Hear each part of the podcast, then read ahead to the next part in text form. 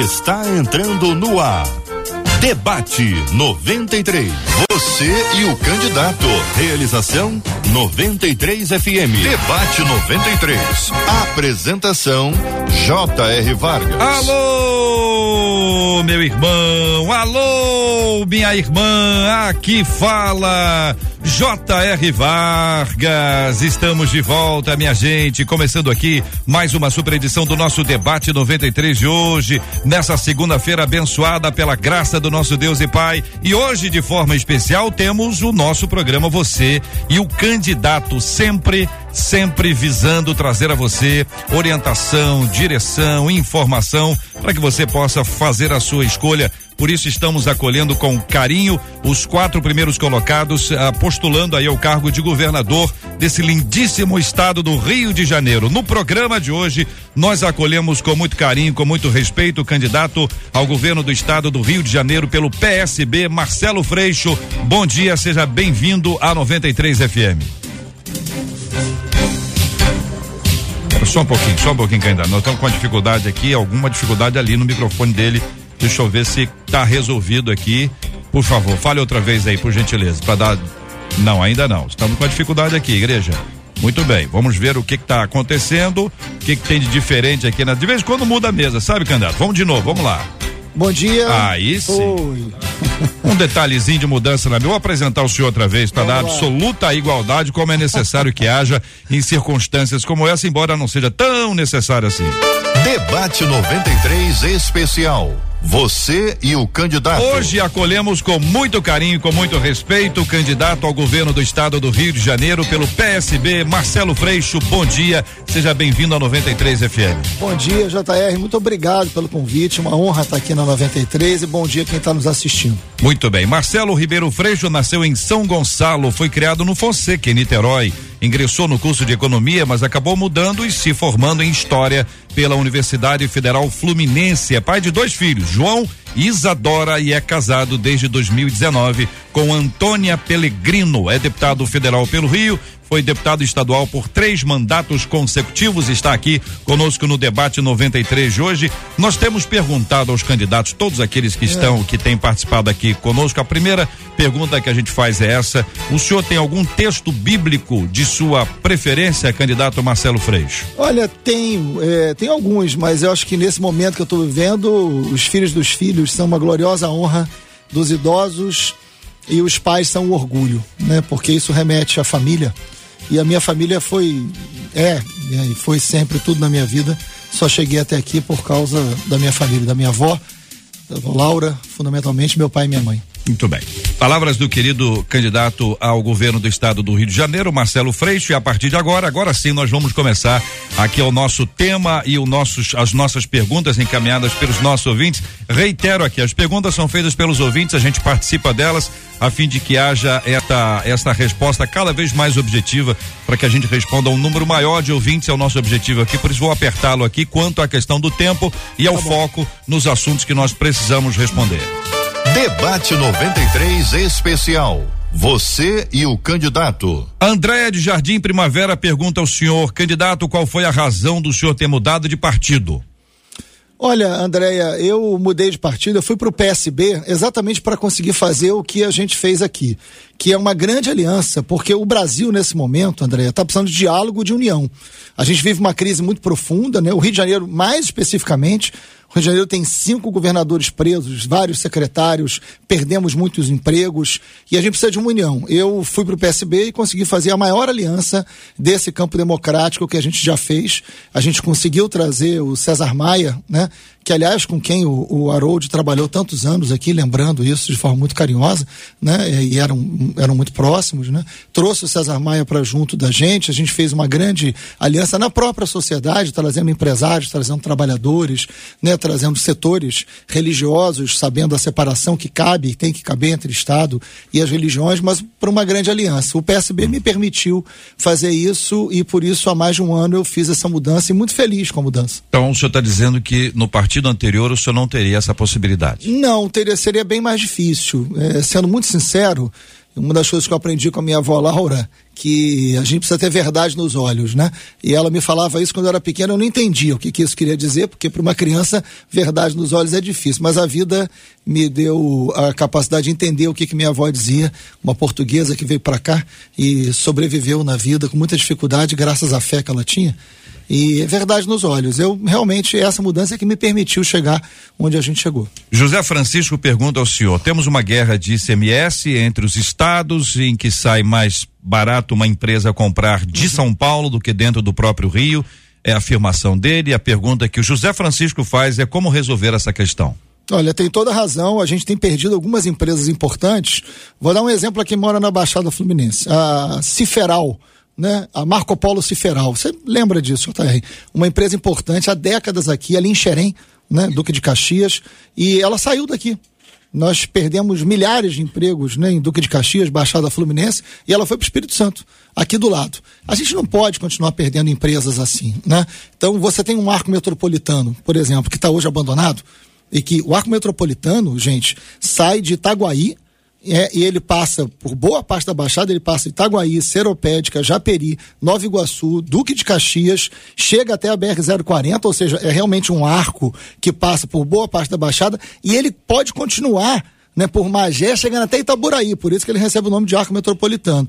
JR, hoje a gente não tem um único poste funcionando no arco metropolitano, nenhum poste funciona. Os postos que tinham sido superfaturados, hoje nenhum deles funciona. E o arco metropolitano, além de favorecer uma infraestrutura de produtos, era para atrair empresas para cá, para responder objetivamente a pergunta. E não atraiu nenhuma empresa, por uma medida de segurança. Então a gente precisa ter uma infraestrutura que vá desde a cobrança de impostos, que precisa colocar o Rio de Janeiro no patamar de competição adequado com São Paulo, Minas e Espírito Santo, que é fundamentalmente para onde a gente está perdendo algumas empresas. A gente tem que capacitar melhor nossos trabalhadores com formação e a gente tem que ter escola técnica para isso, recuperar a escola integral, eu como professor, meu grande desafio, e garantir também segurança, que é uma das razões que muitas empresas nos deixam no Rio de Janeiro. O nosso ouvinte Juan Guedes pergunta o seguinte: primeiro, ele faz uma afirmação e faz um questionamento, que é ouvir a sua palavra sobre esse assunto. Ouvinte Juan Guedes. Tá. Candidato, por que o senhor mudou seu discurso sobre legalização das drogas e sobre o aborto?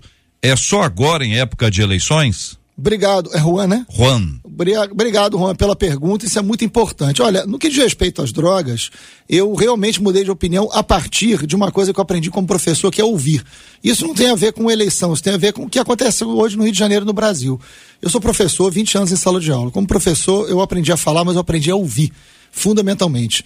E foi ouvindo mulheres, mães, avós, de áreas onde você tem muita droga, muito tiro, muita morte e que esse é um assunto que não cabe hoje no Rio de Janeiro. Então eu realmente mudei de opinião, não mudei agora e vou mudar novamente. Não, não, eu mudei. Essas mulheres, fundamentalmente, essas mulheres me convenceram.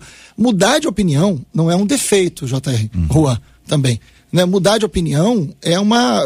Ninguém que tenha incapacidade de mudar de opinião pode governar o Rio de Janeiro. Você tem que ser capaz de mudar de opinião porque você precisa melhorar. Eu duvido, Juan, que você nunca tenha mudado de opinião alguma coisa. Você também, JR. A gente pode mudar. Claro a gente precisa saber ouvir. Eu acho que a gente já tem droga demais, já tem arma demais, já tem violência demais. Agora, o enfrentamento à violência, ao tráfico de drogas, às milícias, eu fiz minha vida inteira, né? Eu presidia a CPI das milícias, que colocou mais de 200 bandidos na cadeia. Eu sei o que, que a violência faz com uma família, Juan. Eu tive um irmão brutalmente assassinado por bandidos. Eu vi meu pai e minha mãe enterrarem meu irmão. Eu sei o que é uma família ser esfacelada pela violência. Então, eu nunca vou estar do lado do que está errado. Eu sempre enfrentei a corrupção no Rio de Janeiro, desde o governo Cabral até hoje, sempre tive do lado certo disso. Em relação às drogas, eu mudei. O que eu sempre quis é que as pessoas morressem menos. Eu sempre defendi a vida. Né? E como vou continuar defendendo. Agora, realmente, essas mulheres que me convenceram, elas têm razão. Esse é um assunto que, que não cabe. Tá, tá, eu estava errado. A gente precisa fazer outras coisas. A gente precisa garantir o tratamento das pessoas que têm problemas de dependência. E, aliás, a igreja evangélica, as igrejas já fazem isso com muita qualidade. O Estado tem que ser parceiro das igrejas nesse trabalho. E a gente tem que ter uma qualidade da ação policial técnica, com polícia integrada, que combata o crime, que coloque o bandido na cadeia. Para não ter dúvidas. Uhum. Então, o senhor hoje Marcelo Freixo, hoje o senhor é contrário à legalização das drogas. Eu sou contra, não há nenhuma dúvida disso, já falei okay. isso publicamente, estou aqui reafirmando e estou dando a razão da mudança que eu acho que é muito importante o ouvinte merece. A Sônia Vidal está em Mesquita acompanhando a gente, ela diz assim, candidato, qual a posição do senhor? Ela faz uma, ela, ela aponta para três lados diferentes, um deles é a questão das drogas, o senhor já, já respondeu, mas uhum. eu farei integralmente o que ela, o que ela colocou. Claro. Candidato, qual a sua posição sobre aborto, liberação das drogas e ideologia de gênero? Olha, no que diz respeito, eu, drogas eu já estou entendendo aqui que a já gente já tá respondeu, mas eu posso claro. é, continuar falando se for necessário. Olha, eu acho que a gente, o aborto, eu sou sempre defensor da vida. É, e acho que o aborto, a gente precisa ter um número maior de mulheres eleitas na Câmara dos Deputados, sabe, JR? Hoje nós somos 513 deputados, só tem 77 mulheres. A gente tem que eleger mulheres evangélicas, mulheres católicas, mulheres de todas as religiões. A gente tem que eleger mais mulheres. Porque são essas mulheres que vivem essa realidade triste que, que é o debate sobre aborto e essa realidade toda que a gente sabe que é tão desigual hoje. Eu defendo a vida e eu sou candidato a governador. Como candidato a governador, eu vou cumprir a lei que existe. E eu espero que um número melhor de, maior né, de mulheres seja eleita para a Câmara dos Deputados. Tem muitas excelentes candidatas de todos os perfis, de todos os partidos, de todas as religiões, para que elas possam decidir e eu cumprir. No que diz respeito, só para eu não deixar de responder nada, que ela está me perguntando. É, mas ainda sobre, sobre o aborto, o senhor foi, o senhor foi, não, o senhor é legislador já há muitos anos, uhum. né? E quanto a este assunto, o senhor tem uma opinião clara sobre esse tema.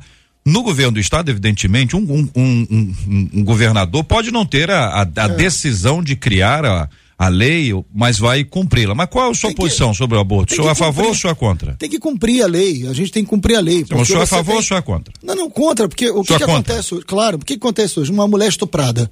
Essa é uma realidade que é diferente de outra, né? Então cabe você como governador cumprir a lei que existe diante de cada realidade que se apresenta. E eu acho que essa lei de hoje, ela não pode ser discutida só por homens. Porque são as mulheres, e eu repito, mulheres evangélicas, mulheres Uau. católicas, são essas mulheres que precisam falar e legislar mais sobre isso, para que essa legislação seja mais justa com as mulheres. Sobre a questão da ideologia de gênero, eu quero trazer esse debate, que eu acho que é onde ele acontece, nas escolas. Porque eu acho, pelo que eu sou professor, fiquei 20 anos em sala de aula. E eu amo ser professor. Foi uh, um sonho. Meu pai, ele foi um inspetor de colégio público.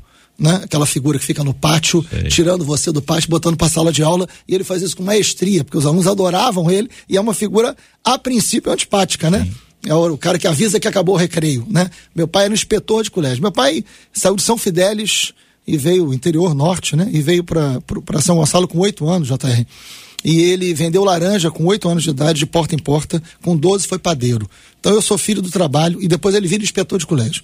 E eu sou filho da escola pública. Minha mãe vem de uma origem muito humilde e foi secretária de colégio público. Então eu sou filho da escola pública. Quando eu viro professor, eu viro um orgulho muito grande dos meus pais, né? Por isso que eu falei, os pais são orgulho, né? Uhum. E por isso que eu citei, é, né? O livro do, dos provérbios, e, e eu viro professor com uma, uma honra muito grande para eles e com uma responsabilidade muito grande para mim. Eu acho que esse debate da ideologia de gênero, a gente tem que entender o seguinte, é, a escola, ela é um lugar que ela tem que ajudar as famílias ela tem que proteger as crianças. A gente hoje tem um mundo de internet que pode ser muito bom, mas pode ser muito perigoso.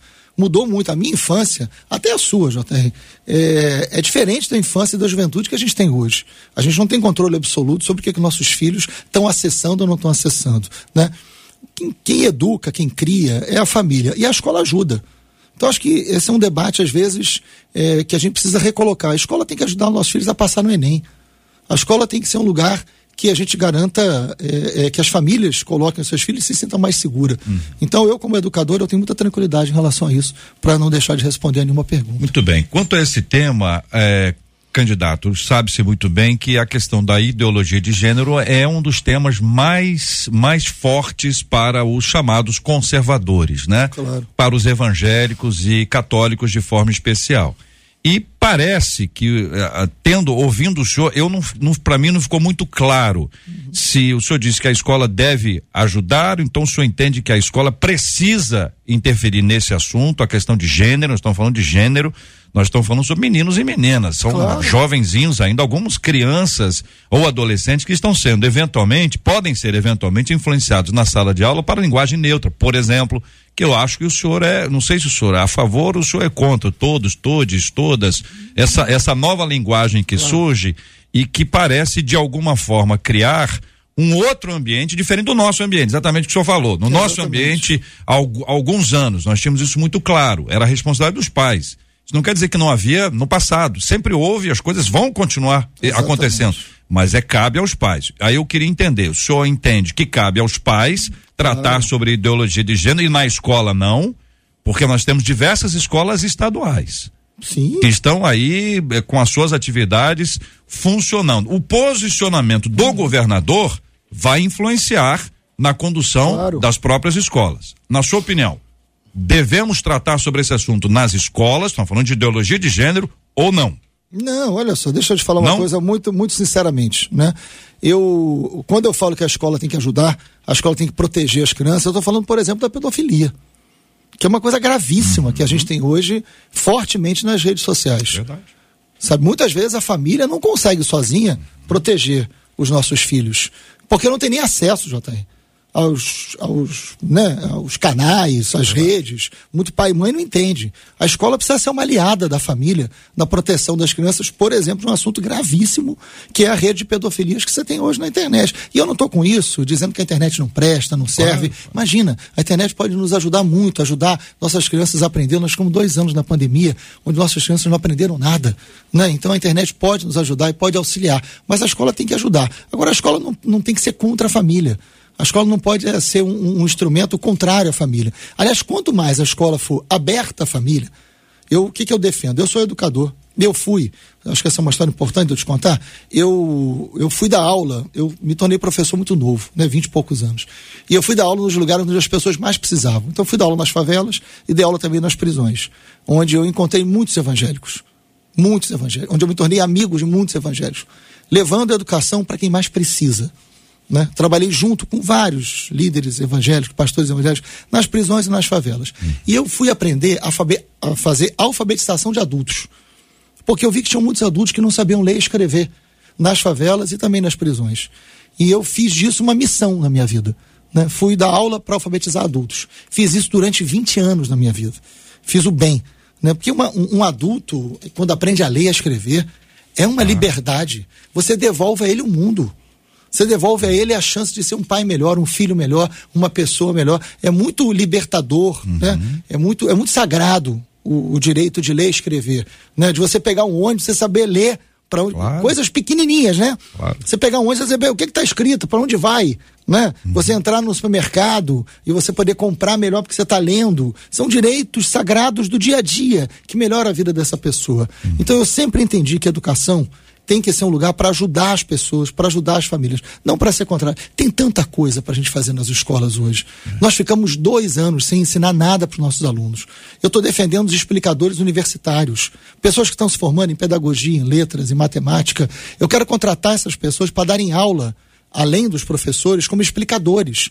Porque não pode ser o pai e a mãe que perdeu o emprego na pandemia que vai pagar explicador. Sou eu, governador, que tem que pagar esse explicador para recuperar. Porque se a gente não recuperar, a gente perde o aluno. O, o governador ele tem muita responsabilidade na educação fundamental e no ensino médio.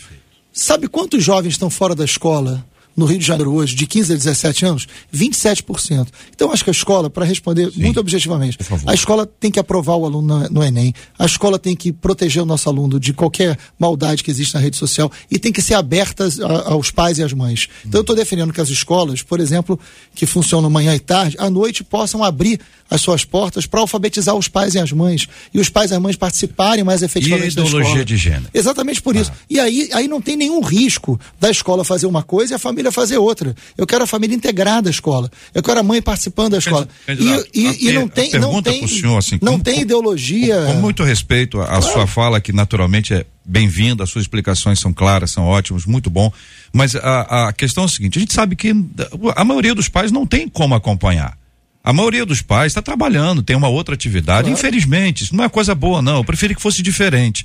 Mas hoje é essa a realidade. Tem que tra trabalhar. Trabalha o pai, trabalha a mãe. Todo claro. mundo está na, na, busca do, do, do recurso. Exatamente. E a criança ou o aluno, ele está na escola, está sendo orientado. Ele hum. poderia estar tá estudando história, geografia, matemática, é física, química. É o que tem que ser. Preparar o menino para o Enem, para ser universitário, para vencer. É isso é que nós, aí nós estamos juntos.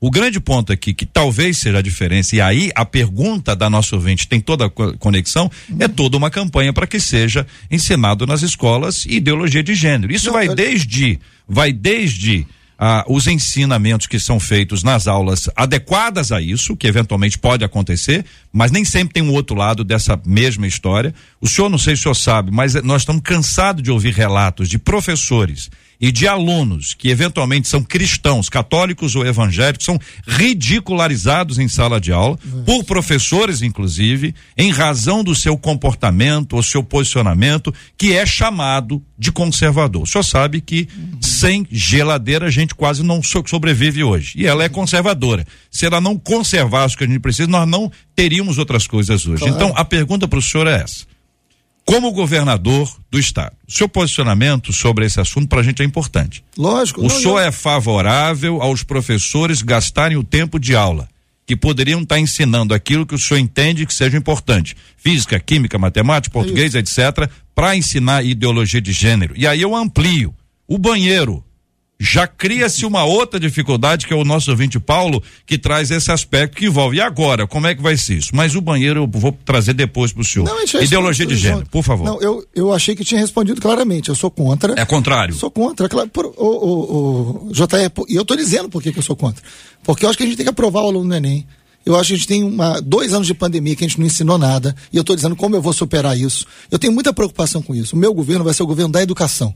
Hoje o aluno não consegue ter café da manhã, não consegue ter almoço, não, não consegue ter o café da tarde. Então você tem que ter merenda. E mais que isso, eu quero que o aluno saia da escola com banho tomado. Eu estou defendendo a corrente de tempo integral, que vai da primeira infância ajudar os prefeitos a dar creche até o primeiro emprego com escola técnica. É isso que eu estou propondo. Eu estou propondo um cargo de um plano de valorização desses educadores, porque eu sou professor.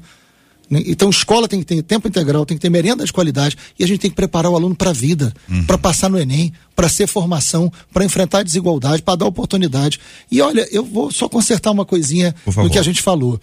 Eu sei que o pai e a mãe estão trabalhando muito. Eu tive pai e mãe trabalharam a vida inteira, claro. por isso eu, eu entendo o que, que é isso. Agora, a escola pode ser aberta. A escola pode dar um curso para esse pai para essa mãe à noite, pode estar aberta no final de semana, pode ter prática de esporte. A escola tem que ser um lugar para a família ser feliz e ter confiança. E é exatamente isso que eu estou dizendo. Foi isso que eu fiz durante a. Eu não estou dizendo isso porque eu sou candidato, eu estou dizendo que eu fiz durante a minha vida inteira como professor. Eu fui professor. E eu, eu tenho 55 anos. Né?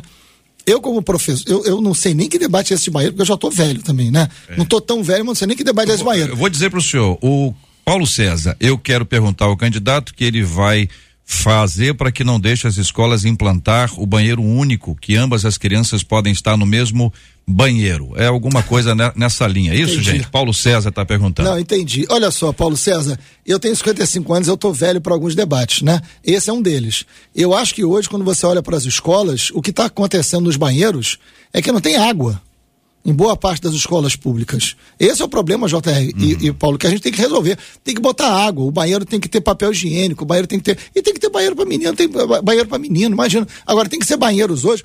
Eu estudei numa escola que o banheiro parecia o banheiro do Maracanã. Não esse reformado, era o antigo, o né? Antigo. O antigo. E era uma é terrível. Esse é, o, esse é o problema do banheiro que eu entendo. Não é o, esse debate, Perfeito. né?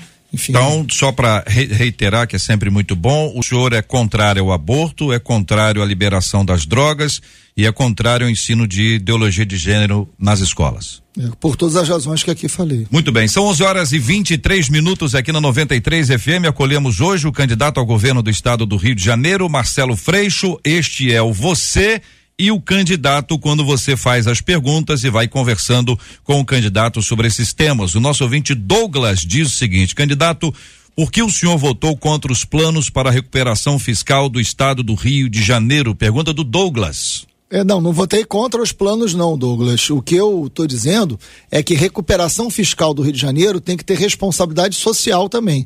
O que você não pode. E eu, tô, eu tenho do meu lado pessoas como, por exemplo, o Armínio Fraga, que não é uma pessoa sequer da esquerda, é um grande nome da economia, né? Marcelo Trindade. São pessoas que você pode até não conhecer, mas só para eu estou dizendo aqui que são pessoas que são respeitadas na economia, respeitadas no meio de quem gera emprego, né?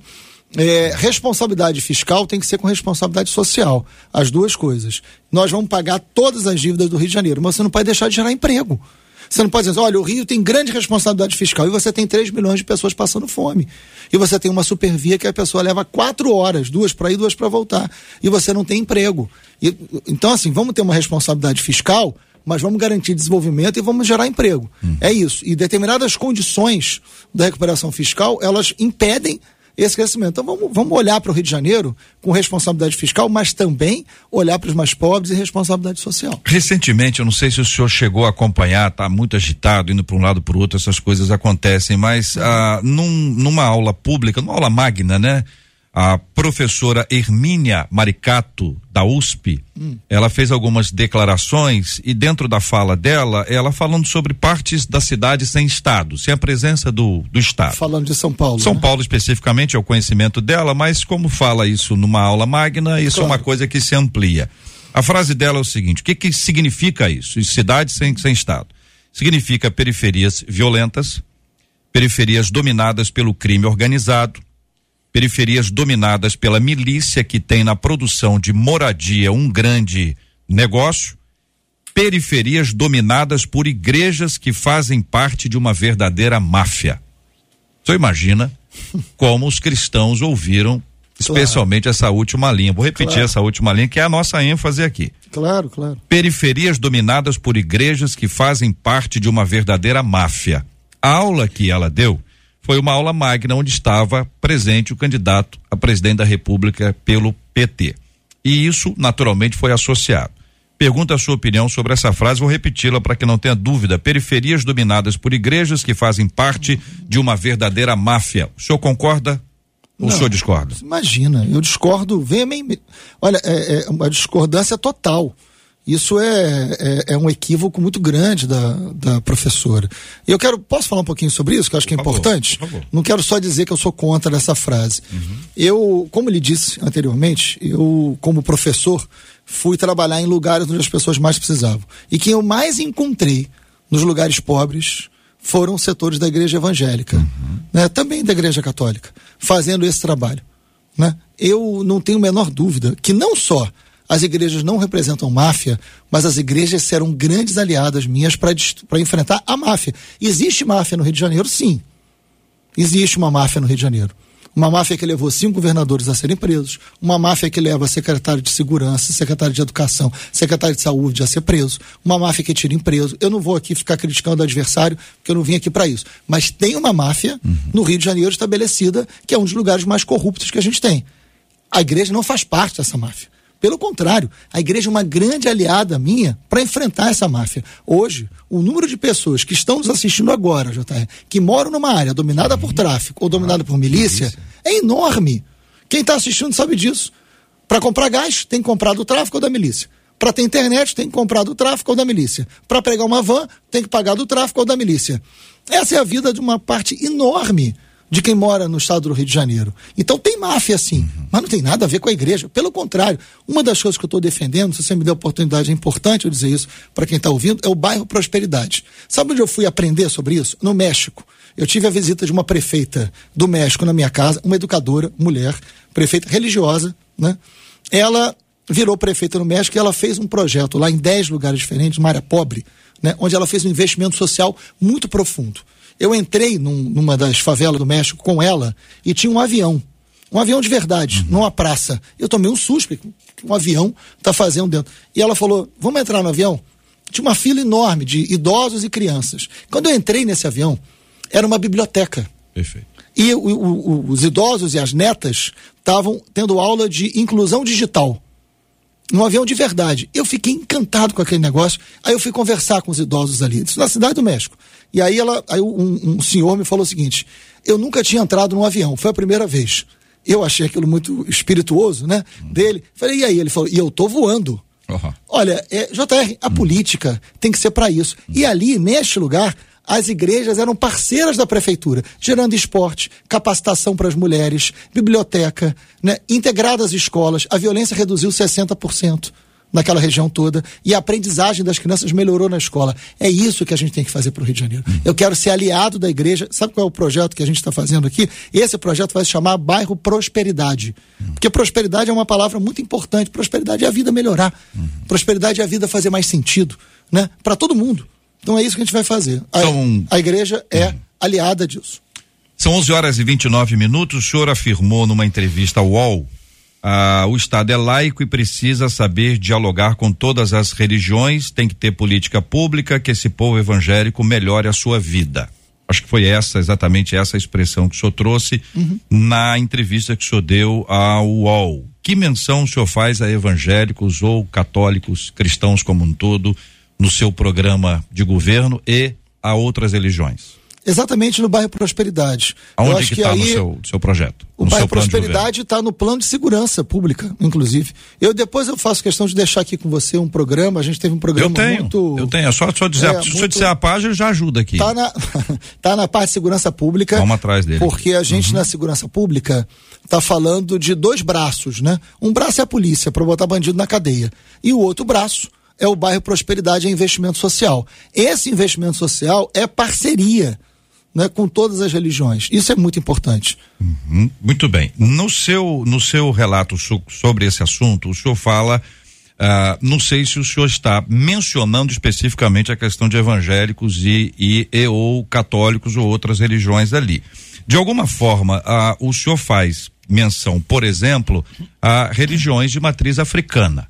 Ah, e isso é um ponto que eu gostaria de ter aqui a sua fala sobre esse assunto. O senhor diz, por exemplo, que a intolerância religiosa é outra expressão inaceitável do racismo. O senhor associa intolerância religiosa com racismo.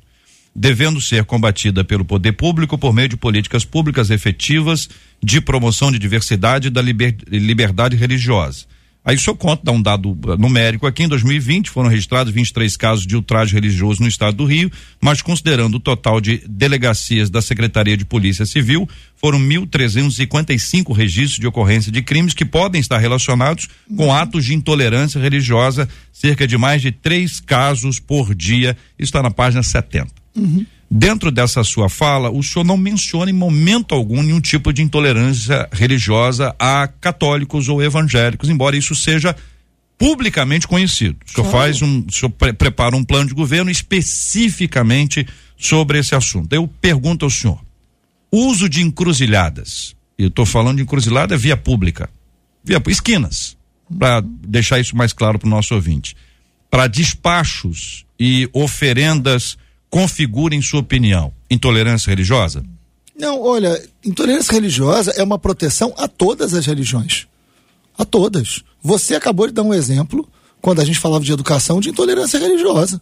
Mas Né? o Se senhor não menciona religiosa- isso. O Não, senhor mas não eu não estou menciona falando isso. especificamente de uma religião. Eu estou falando de intolerância religiosa em relação a todas. Toda. Olha, a população evangélica do Rio de Janeiro. Você tem alguma dúvida que a maioria dessa população evangélica é negra? Não, não tenho dúvida. Nem eu. Essa população evangélica é negra. Se ela sofre um preconceito religioso, isso em muitas vezes também é crime de racismo. Eu não estou falando de uma religião só. Eu estou falando de igualdade entre todas. A fé é um lugar sagrado. E todas as religiões têm que ser protegidas porque o Estado ele não tem uma religião. E ele tem que ser capaz de dialogar com todas. A religião é para fazer o bem para qualquer um, seja qual for. E as pessoas têm a liberdade de escolher qual é a sua religião. E todos têm que ser tratados com respeito. Muito bem. Instruir, instituir programas de formação e qualificação de jovens empreendedores negros ou negras, incluindo a especificidade das comunidades negras tradicionais, quilombolas e comunidades de terreiros e rurais, com prioridade ao atendimento de jovens negras vítimas de violência doméstica e familiar. O que eu estou dizendo para o senhor, quero deixar claro para a Claro. minha palavra para o senhor, é que eu não estou dizendo que o senhor não esteja pensando em outros grupos, mas o senhor não escreveu. quando a gente fala, não, para ser muito sincero, Isso. quando a gente fala de enfrentamento a qualquer intolerância religiosa, isso vale para todos, está escrito Uhum. para todos. Agora, existem as populações tradicionais porque nós vivemos muitos anos da escravidão. Uhum. Essas populações tradicionais, muitas vezes, elas nos ajudam a preservar o meio ambiente em alguns lugares. E elas precisam ser preservadas e, e, evidentemente, protegidas por lei. Isso não é contra nenhuma religião, e nem ninguém defende isso. Eu nunca vi nenhum evangélico defender contra uma população tradicional. Claro. Não, o evangélico verdadeiro, aquele que carrega Jesus no Condena, coração. condena qualquer a tipo de violência. invasão, É violência. Isso, exatamente. Condena. O que eu quero, eu sempre fui da vida e da paz e do diálogo. Se não fosse assim, eu não tinha sobrevivido num lugar tão violento como Claro. eu vivi até os 40 anos. Agora, a pe- pergunta para o senhor, claro, é o seguinte: é, despacho ou oferenda? Vamos ficar com essas duas termi, te- terminologias aqui, que eu, ah, poderiam ser outras, evidentemente. Na porta de uma igreja, é um, ato de intolerância religiosa. Eu acho que não precisa ter um, um- um- qualquer manifestação religiosa na porta de uma outra que não prega essa religião. Isso eu acho que a gente precisa desenvolver mais diálogo no Rio de Janeiro, né? É, eu acho que quanto mais religiosidade tiver no Rio de Janeiro, melhor para o Rio de Janeiro. Quanto mais as pessoas tiverem fé, seja a fé que quiser ter, melhor para o Rio de Janeiro. Né? A gente pode e deve ter programas onde todas as religiões trabalhem juntos e façam bem melhor. Eu acho que é isso que eu vou buscar como governador. Gislaine dizendo: o candidato trabalha na Baixada e transporte é uma dificuldade diária. O que o senhor pretende para melhorar o transporte de milhares de trabalhadores? Baixada Fluminense Transporte. Gislaine.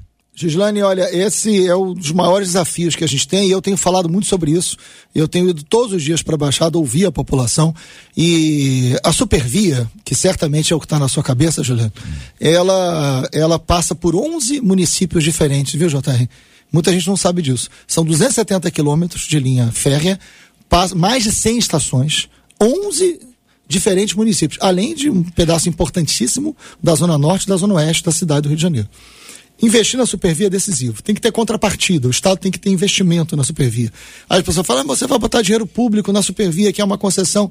Gente, o mundo inteiro, no mundo inteiro, onde o transporte é bom, tem uma parte que é o Estado que banca, tem uma outra parte que é uma iniciativa privada. Agora, você precisa ter uma relação entre o governador. A gente precisa de um governador que tenha credibilidade. A gente tem que romper com essa possibilidade de o governador ser preso a qualquer momento. Então, tem que ser um governador com credibilidade que traga investimento para o setor público. Vou te dar um exemplo. Hoje a gente tem, o governo dá 400 milhões eh, de subsídio. Você pode perfeitamente, no orçamento que está aumentando hoje a 90 bi, né, por causa do petróleo, o crescimento do petróleo, você pode perfeitamente colocar um bilhão de subsídio e fazer o bilhete único, sair de 8,50 para 7 reais. E não valer só para dois transportes, valer para três. Isso é uma medida absolutamente possível, com responsabilidade fiscal, com cálculo feito por toda a nossa equipe e que melhora imediatamente a vida da pessoa da Baixada. Da Juliana. Agora, tem que recuperar as estações da Supervia. Tem que, as estações da Supervia não tem banheiro funcionando. Tem estações que o controle de quem entra e quem sai é do tráfico ou da milícia. Né? Então você tem que recuperar a Supervia, recuperar as, as estações podem ser geradoras de emprego, fazer o expresso voltar. Os quatro ramais hoje são deficitários, Japeri, Santa Cruz, Belfor Roxo e Saracuruna. Então fazer um investimento adequado na Supervia é imediato. Agora, tem que fazer com que as agências reguladoras, a agência que fiscaliza, ela tenha capacidade técnica e tenha autonomia. Porque eu quero me relacionar com a empresa que administra a Supervia com força.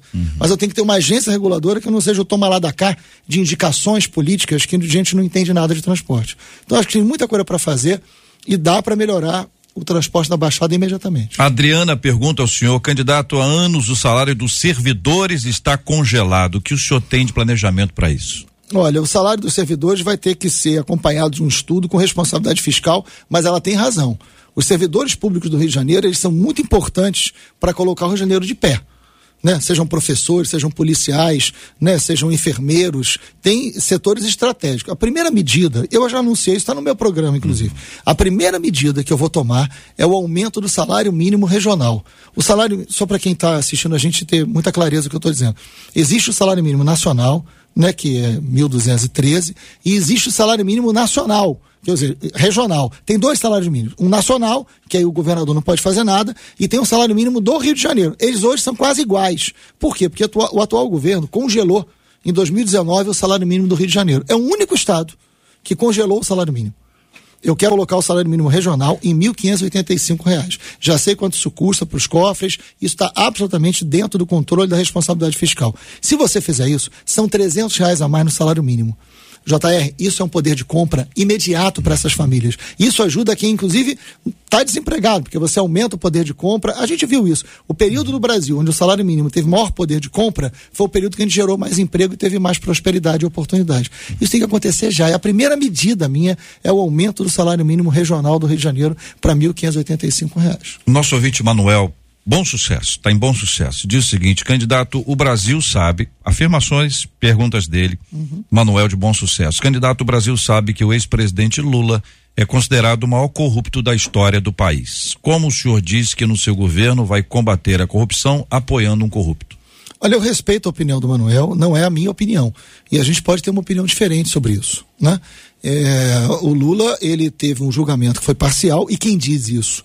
É o próprio Poder Judiciário, quando anula todas as condenações. Por quê? Porque o juiz que fez isso é um juiz que vira ministro e que conduziu a, de forma absolutamente ilegal. Então cabe à justiça definir isso. Agora, o Lula, quando foi presidente da República, gerou emprego. O Brasil era melhor. O Brasil tinha mais prosperidade, tinha mais oportunidade. Eu respeito demais a opinião divergente. Mas o Lula também nunca comprou imóvel com dinheiro vivo. Né? Hum. Bom, esse é um um assunto que dá é pano para manga, evidentemente os dois assuntos, está eh, aqui a sua palavra de respeito ao nosso ouvinte claro. e a palavra do ouvinte que é respeitada aqui também de igual Exatamente. forma. Ah, o senhor falou, por exemplo, sobre a questão do mercado de tra trabalho e no seu plano de governo o senhor fala muito sobre a presença da mulher no mercado. Uhum. O senhor na abertura fez referência, inclusive, à figura, à importância da mulher uh, no Congresso para que ela possa dar a sua opinião, a sua perspectiva, o seu olhar mas o senhor escolheu um homem para ser o seu vice. Uhum. Por que, que o senhor não aproveitou a oportunidade de escolher uma mulher para ser sua vice? Ou o senhor ser vice de uma mulher? Não, não teria nenhum problema. A aliança de um partido é uma aliança onde os partidos indicam os nomes, né? Nós fizemos, não foi só eu, né? É, enfim, todos os vices, todos os candidatos hoje são homens, eu lamento muito isso. Né? Eu sempre ajudei muito a eleger mulheres, sempre me preocupei demais com isso. É, o César Maia é um nome que vem com uma indicação do PSDB. É, não, não, não, posso ser eu que vou dizer quem que o PSDB vai indicar. Hum. E a indicação do César Maia eu, eu, recebi com muito carinho, com muito orgulho. Foi um excelente prefeito, uma pessoa que respeitou e é muito querida pelos servidores públicos, uma pessoa muito importante para a Zona Oeste da cidade do Rio de Janeiro, e foi uma indicação do PSDB. Mas não tenho dúvida que as mulheres vão crescer politicamente no Brasil. Isabel pergunta. Uh, o que o senhor pretende fazer para acabar com o tráfico de drogas em Mesquita? É, a gente tem que ter medidas para todo o estado, né? A Baixada Fluminense está muito tomada pelo tráfico de drogas e pelas milícias. Eu acho que a gente precisa, sabe, JR, primeiro, tem que ter operação policial sim. E no meu governo haverá operação policial. Mas não pode ser a operação policial de enxugar gelo. Né? A gente precisa fazer algo diferente do que foi feito até agora. Porque você faz a operação policial, você mata, você morre, no dia seguinte está tudo igual. É isso que eu chamo de enxugar gelo. É isso que a gente está vendo ao longo, não é de um governo ou de outro, não. A gente está vendo ao longo de muitos anos no Rio de Janeiro. O que a gente tem que fazer, primeiro, ter uma operação policial com respeito aos moradores, porque quem mora numa área de milícia ou de tráfico já é vítima da milícia e é vítima do tráfico. Não pode ser vítima também de uma ação desastrada do Estado. Então você tem que ter técnica, respeito aos moradores e bandido na cadeia, enfrentamento ao crime, investimento social. Por outro lado, vamos lá. Você tem uma polícia civil e uma polícia militar, que precisam ser integradas, que precisam agir com inteligência. Por que, que a polícia civil e a polícia militar não chamam a Marinha e faz uma grande operação de vigília permanente da Baía de Guanabara, por onde entra muita droga e muita arma? Isso nunca foi feito. Isso é algo diferente que pode ser muito eficaz. A droga e a arma, elas não são produzidas no Rio de Janeiro. Elas não são produzidas aqui, elas vêm de fora.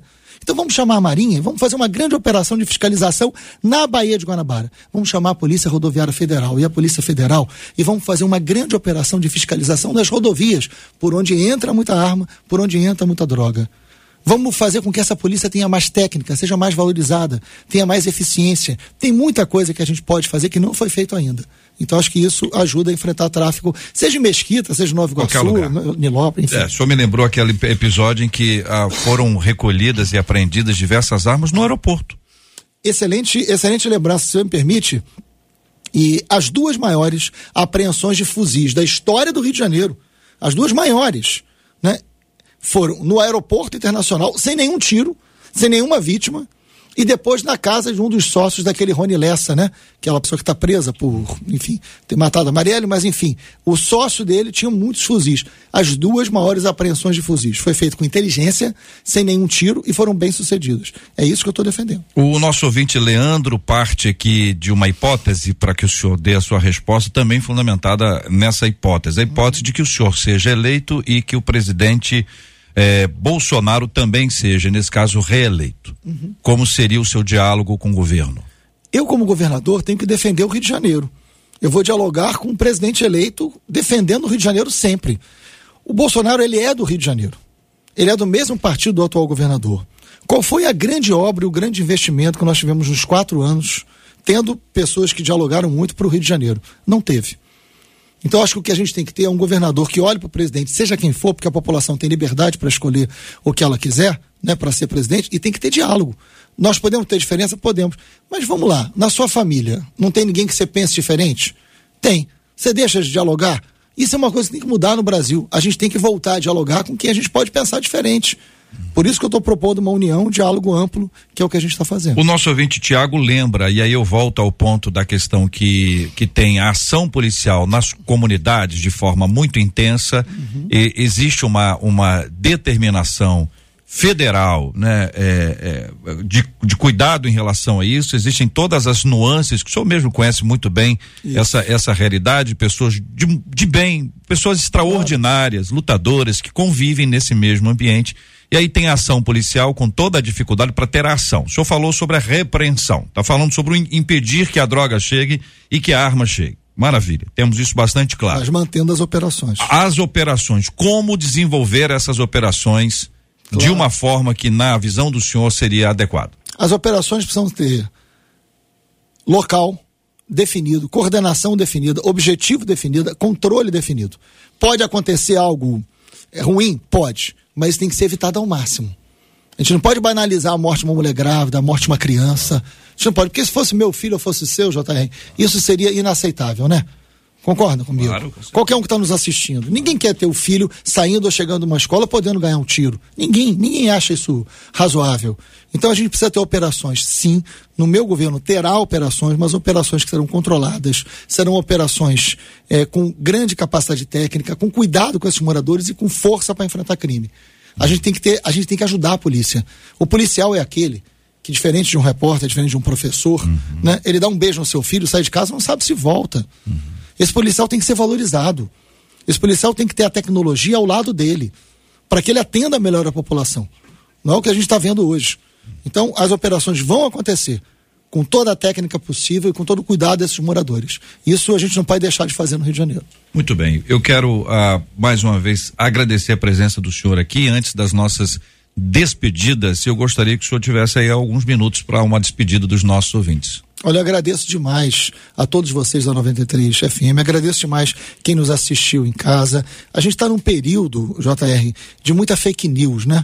De muita mentira. Então, quando você me chama para cá e me permite, né, fazer como minha avó me ensinou, ter a verdade nos olhos, ser sincero, né, falar o que a gente pensa, falar o que a gente quer para o Rio de Janeiro, para mim é uma oportunidade muito boa. Eu estou disputando o governo do estado, né, tenho uma ampla aliança capaz de ganhar a eleição e capaz de governar de forma diferente, romper essa corrente do mal. A minha vida inteira inteira. Foi com honestidade e com trabalho. Foi assim. Comecei a trabalhar com 15 anos, nunca deixei de trabalhar. Tenho carteira de trabalho assinada desde muito cedo. Conheço esse documento. Né? Então, é com trabalho, é com dignidade que a gente tem que devolver ao Rio de Janeiro a chance das crianças terem brilho nos olhos. Muito e bem. É isso, eu te agradeço demais. Nós agradecemos a presença do senhor e queremos compartilhar com o senhor o exemplar da Bíblia, Muito naturalmente, obrigado. que o senhor conhece, e temos feito isso com todos os, os candidatos. Queremos presenteá-lo também com um exemplar da Bíblia que estará em suas mãos em alguns instantes, já está nas mãos, já está, já está nas suas mãos para que o senhor possa uh, lê-la, conhecê-la naturalmente. Sempre há um ponto muito importante desse nosso aprendizado em todas as esferas da nossa vida. Acolhemos com carinho, com respeito no debate 93 de especial de hoje, você e o candidato, o candidato ao governo do estado do Rio de Janeiro, Marcelo Freixo, por quem nós vamos orar em alguns instantes, convidando você, ouvinte, que está nos acompanhando em todos os lugares. Seja muito bem-vindo, muito bem-vinda para estar com a gente nesse momento de oração, onde estaremos pedindo aqui a graça de Deus sobre o candidato, sobre a sua família, sobre o nosso estado, sobre toda a nossa região algo que é sempre tão importante para nós todos que estamos vivendo o dia a dia dessa cidade maravilhosa que é o Rio de Janeiro e desse estado encantador que é esse nosso estado, com tantos lugares extraordinários que nós temos e todo o trabalho que precisa ser desenvolvido para que a gente tenha uma vida melhor. Quero convidar você, ouvinte, a estar com a gente em oração. Nesta hora, vamos pedir aqui a bênção de Deus em nome de Jesus. Pai, nós te agradecemos por esse dia, por mais um dia na presença do Senhor. Agradecemos pela bênção da vida, pela bênção da saúde, pelas oportunidades que temos vivenciado ao longo desse dia e ao longo de todos os nossos dias. Agora, de forma especial, Senhor, nós queremos orar e pedir a bênção do Senhor sobre o candidato Marcelo Freixo, sobre a sua vida, sobre a sua família, seus dois filhos, que o Senhor abençoe a sua casa, que o Senhor dê a ele a possibilidade de conhecer ao Senhor dia após dia, que ao longo da sua caminhada ele possa reconhecer a sua presença, que o Senhor renove sobre todos nós nessa cidade, nesse estado, a bênção do Senhor. Somos cidadãos desta terra e precisamos da graça do Senhor para vivermos de forma melhor mais agradável, mais respeitosa, forma mais saudável, para que o nome do Senhor seja exaltado também por nosso intermédio. Obrigado por esse dia e por essa oportunidade. Nós oramos agradecidos ao Senhor em nome de Jesus, o Senhor da nossa vida. Amém. Debate 93 especial. Você e o candidato.